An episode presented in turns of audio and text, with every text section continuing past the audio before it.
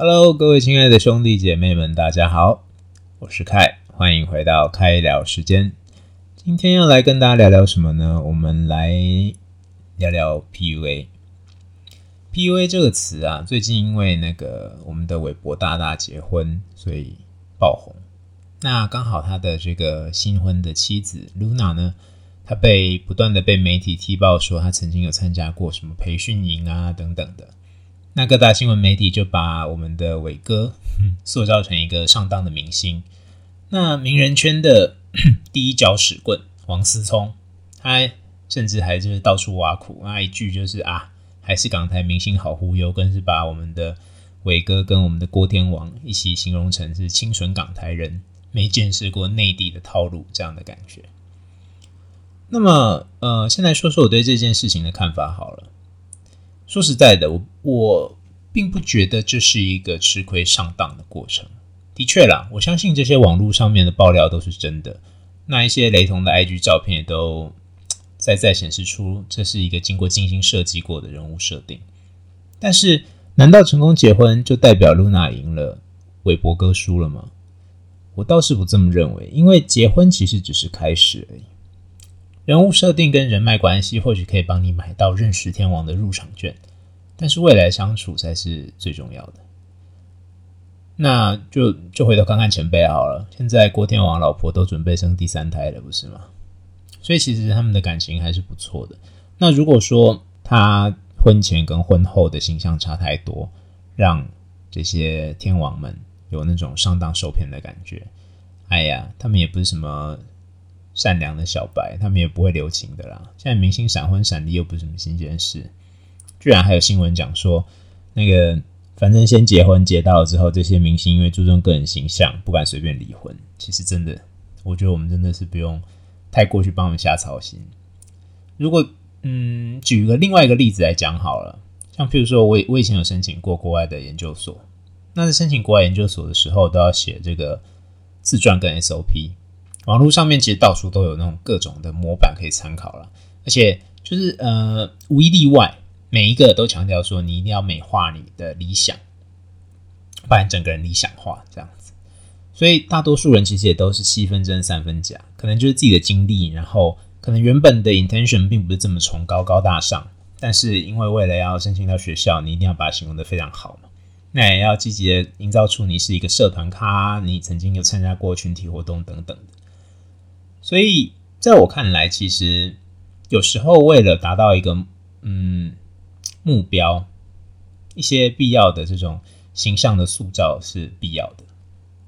但是，像即使你运气好，成功申请到了很好的研究所，重点是你要能毕业啊。如果说你整篇的 SOP 啊、自传啊，全部都是谎话，其实你自己根本没有能力的话，那你没有办法毕业，那你也是也是白搭，对吧？所以。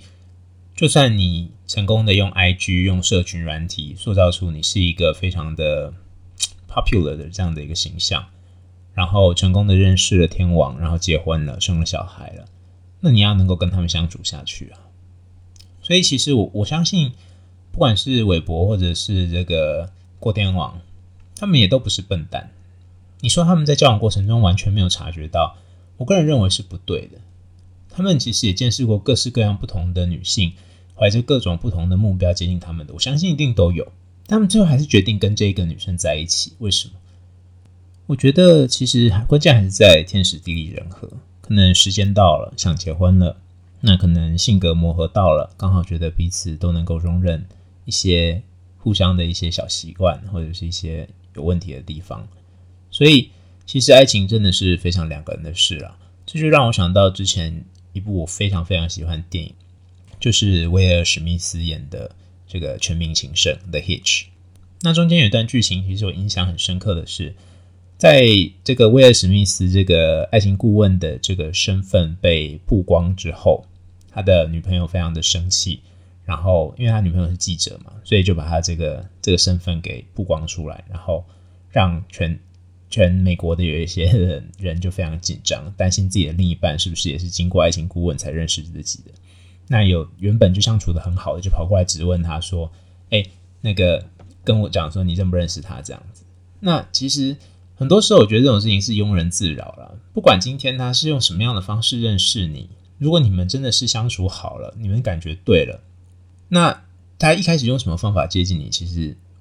应该没有这么重要吧？反而后面你因为心里有了疙瘩，然后影响到你们后续的相处，让好好的一桩良缘最后变成孽缘，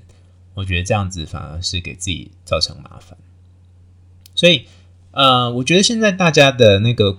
关注的点呢，更多的还是因为对于明星的八卦心理跟那个 PUA 文化的不了解。所以我今天呢，就决定来跟大家介绍一下 PUA 文化。其实 PUA 其实根本就不是什么新概念，它让人听起来好像哦，听起来好可怕，好像诈骗集团大本营的那种感觉。它其实，在欧美是一种行之有年的一种次文化亚文化，它就是一种追求异性的套路。就有点类似我刚刚讲的这个《The Hitch》当中的这个恋爱顾问，但是因为他的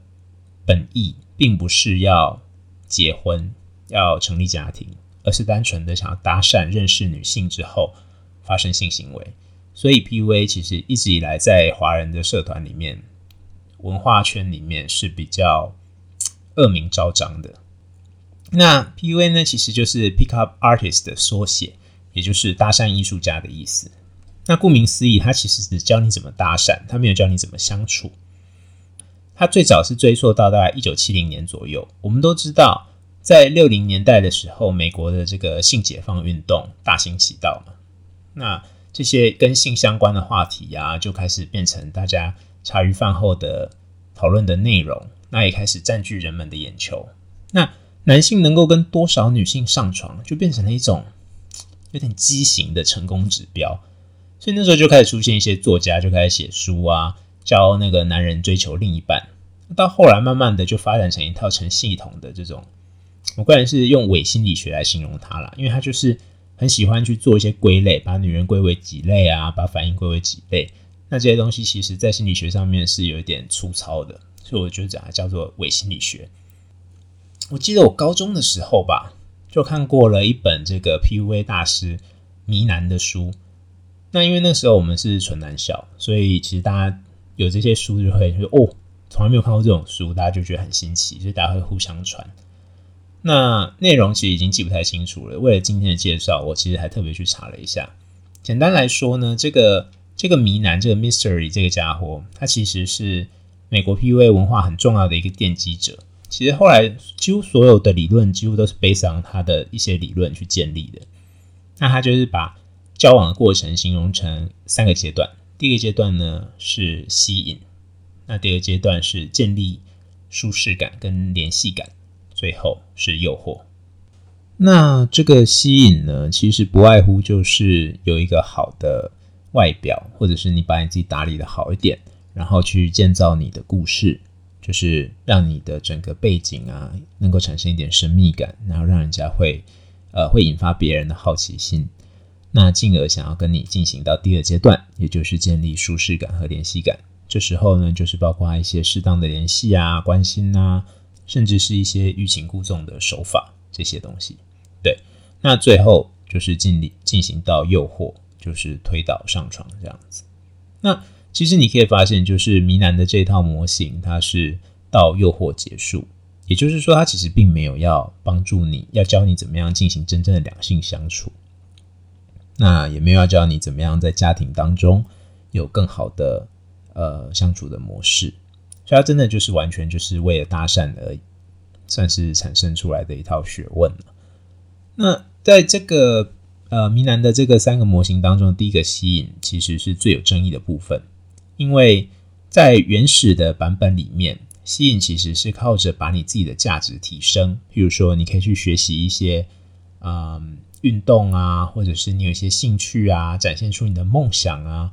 或者是把你的外表打理的特别的潮流，端看你想要吸引的对象是重视什么，你去精进你自己的这一部分。但是到后来。的现在比较近期的一些 PUA 的手法，大部分用的是骗的方式。这也就是为什么一开始这个我刚刚提到的这个天王嫂的这培训营会引起这么大的争议，因为他们是帮助他们用社群网站、社群软体营造出一种虚假的吸引力。对，所以这到底这也算是我觉得个人是觉得有点游走在道德法律的边界了。因为一个正式的吸引，其实你应该是要想办法提高你这个人的价值，而不是说去营造一个骗局。因为骗局是一定会被识破的，总有一天你会被识破的。那到那天的时候，整个事情就会变很难看喽。所以，嗯，我觉得 P V 这几年来会这么的被人家所诟病，其实有很大原因，就是因为后续的人开始不愿意花时间去投入在自己的身上，不愿意花时间去让自己精进。他们只想要吃素食，想要赶快速成，上完床就结束。所以后续的 P V 就多出了很多其他莫名其妙，你看起来就像邪术的一些步骤。那举例来说，你如果现在上网去搜寻 P U A 三个字，一定会看到的一个东西，就是所谓的五步陷阱。那这五步陷阱其实就是悲伤，在这个迷呃迷男的这个三阶段之后，又加了一个摧毁自尊跟情感虐待。听起来这根本就是犯罪了，但实际上还真的有人这样做，而且有人真的中招了。简单来说，他就是用一些算是心理操纵的方式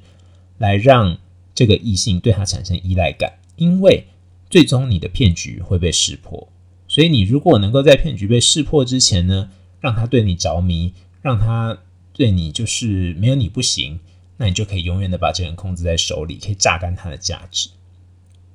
所以其实也是因为这样，所以 PUA 这几年来，它开始变成一种具有广泛意义的代名词。它主要是形容一些经由洗脑啊，或者是疲劳控制啊。或者是呃外交呃那个叫做什么人际关系的隔离等等的一系列手法来去进行到呃作为个人或者对于个体的操纵的一些代名词，所以它也被引申为做一些像你说去搜寻那个职场 PUA，才会去变成是像职场上面上司对于下属的一系列的控制行为这样。但其实我们今天要讲的这个还是比较偏向两性关系的 PUA 啦，所以我们就不把它用。那种广义的方式来讲，那么，嗯，PUA 现在听起来这么坏，但是其实它可以是一个很好的帮助男性或者是女性害羞的男性或女性去认识异性的一个手段，它算是一个启蒙。也就是说，其实我们都知道，在我们在追求另一半的时候，我们必须要注重我们的形象，比如男生可能啊胡子该刮的要刮啦。那头发该整理的要整理啊，女生会化妆啊，等等的。其实这本来是很正常的一种现象，没有必要大惊小怪。但是，嗯，P U A 它最大的嘛，最大的问题是，他很喜欢把这整个交往的过程形容是一个游戏。也就是说，有游戏就有关卡，有关卡就有 BOSS。那你打败了 BOSS 之后呢，就要有宝箱，就可以收集宝物。所以他把所有的异性都形容成是一个一个的怪物，然后你去 conquer，你去征服他，然后你去取得你的果实，胜利的果实，也就是成功的跟对方上床。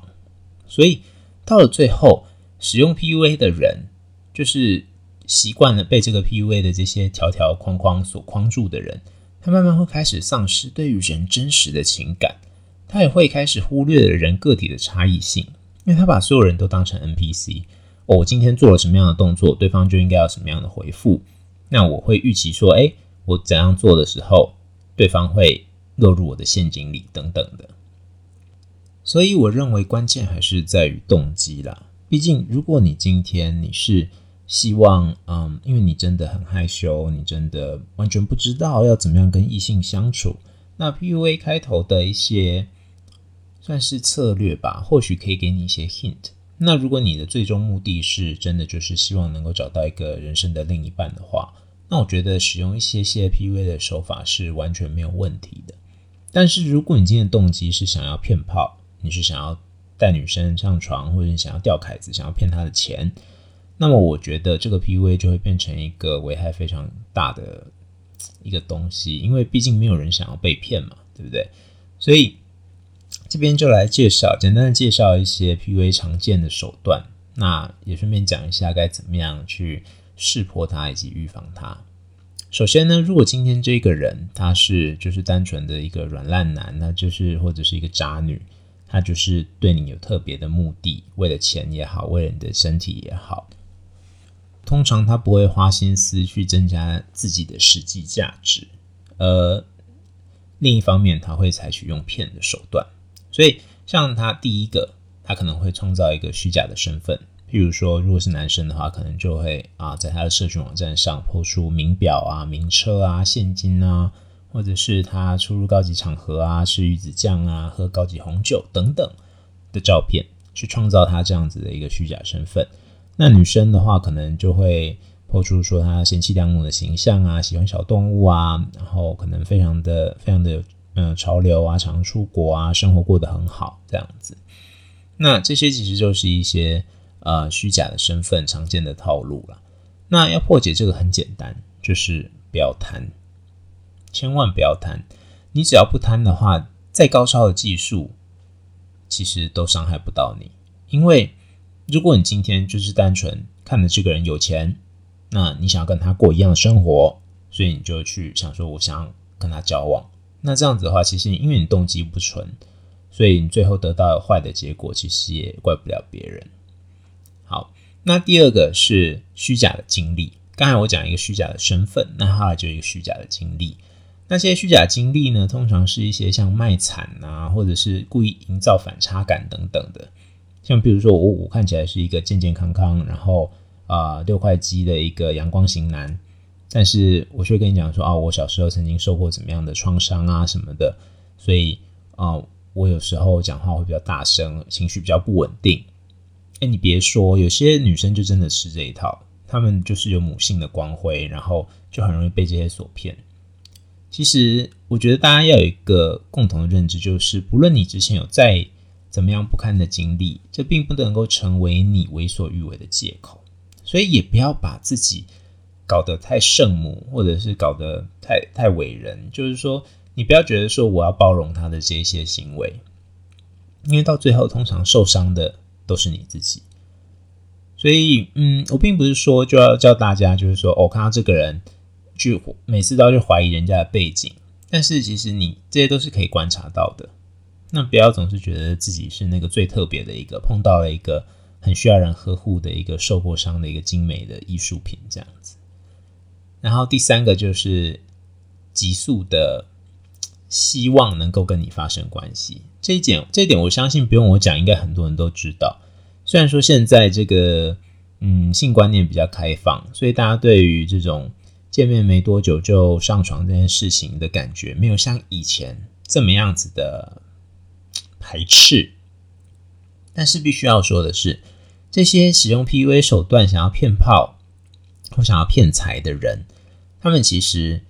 因为他们想要快速的在你身上赚到回报，然后赶快去找下一个，所以他们会在很短的时间内就希望可以利用像我刚刚讲的虚假身份或者是虚假经历，让你产生好感之后，产生联系感之后，然后就立刻带你去上床。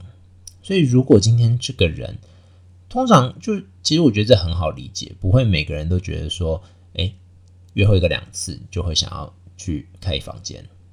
所以，如果今天有一个人，就是他一直展现非常的，嗯，急迫性的想要跟你有关系的话，我觉得其实这个十之八九就是来骗你的了。然后最后就是，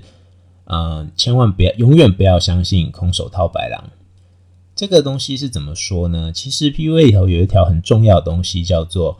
Index of Interest。那这个东西就是说，他为了要让你展现出对他的兴趣，他会要看一下你愿意在他身上投资多少。这听起来很难懂，我直接用实例来说明。举例来说，我今天是一个啊 PUA 的使用者，然后呢我看到一个富家女，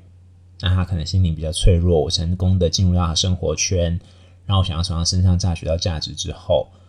我就用一些理由，比如说我家里人出事了，或是我有什么东西想要投资，那我去跟他拿钱。那他如果愿意给我钱的话，哎，我这个心里头就可以增加一点他这个 index of interest，他已经开始对我有兴趣了，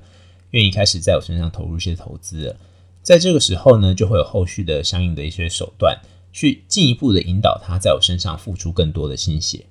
那这样做有两个用处，第一个是你可以去从他身上得到你想要的价值，第二个是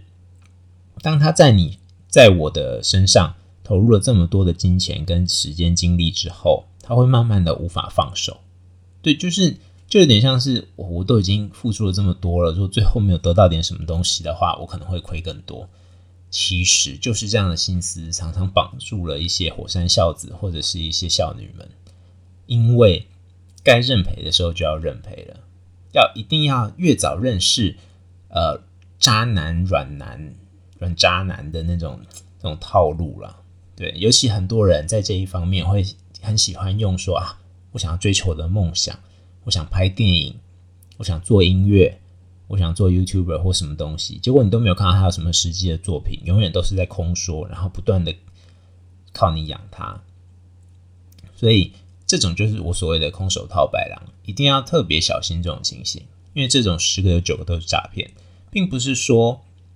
嗯不能追求自己的梦想，但是你的能力有多少，这个是必须要自己衡量的。你可以去打工，打三份工，打五份工。来养自己的梦想，这个会让人敬佩。但是如果你是要靠另一半去资助你，抱歉啊，各位观众们、各位听众们，没有每天在碰到潜力股的了。很多人都幻想自己说啊，他其实是怀才不遇。我现在投资他的话，说不定以后他成名了，我就是第一个他的伯乐。这种想法千万不要有，因为很容易上当。所以希望大家能够明辨，就是这些 PUA 的套路啦。那呃，总而言之，我对 PUA 的看法是，其实 PUA 它的前身是可以是一个很好的教害羞的男女去认识异性的一套准则，那可以让这些人在毫无头绪的情况下有一个切入点。但是好的 PUA 就好像九阴真经一样，郭靖拿到九阴真经之后。他成为了侠之大者，为国为民。但是心术不正的人拿到九阴真经，却永远只练得出九阴白骨爪。所以，嗯，话又回到我们之前一开头的这个天王嫂这些人。那如果说他们今天是真心的想要去经营这段感情，不论他一开始，我们先不论他一开始到底是不是想要攀高枝啊，想要嫁入豪呃，他算豪门吗？嫁入名门好了。想要嫁入名门的这样子的一个想法，至少他花了心思去学习怎么样让自己更吸引人嘛。那如果他的最终的目的是好的，就是他想要真的想要走入家庭，想要成为贤妻良母，那我觉得也 fine。所以希望大家如果真的想要去研究、想要去了解 PUA 的话，把它用在好的地方去学习人际沟通，千万不要被。经过改造的这些不良 PUA 给吸引，而成为了一个情场中的浪子，最后甚至迷失了自己的方向，让自己再也无法拥有一段美好的感情。那么今天对于 PUA 的介绍大概就这样喽。其实如果嗯 PUA 要仔细要去查的话，它其实是非常严密的一整套的手段，它里头包含很多的策略。那我今天没有去对这方面有过多的琢磨，原因是因为我其实并不希望大家去学习 PUA 的这些技巧或者是手段，而是记住你要跟异性认识的几个关键点。那这些其实就是一些两性专家在教导啊害羞的男女踏出第一步的时候讲的这些纲领，不外乎就是精进自己，包括打扮，包括啊增加你自己的内涵。然后还有就是如何去好好的经营一段关系，呃，适时的沟通，然后控制自己的脾气等等的。那我觉得只要抓住这些核心，大部分的人都能够成功的呃认识异性，然后甚至找到自己理想的另一半。那时代越来越快，那时代进展的发展的速度越来越快，而各种。社交的手段也越来越多，但其实我们的这种社交的技巧其实慢慢正在退化，我觉得啦，所以其实会造成很多人很容易落入这些 PUA 的这些不孝人士的陷阱里。那也希望大家，嗯，在碰到感情的问题的时候一定要谨慎，尤其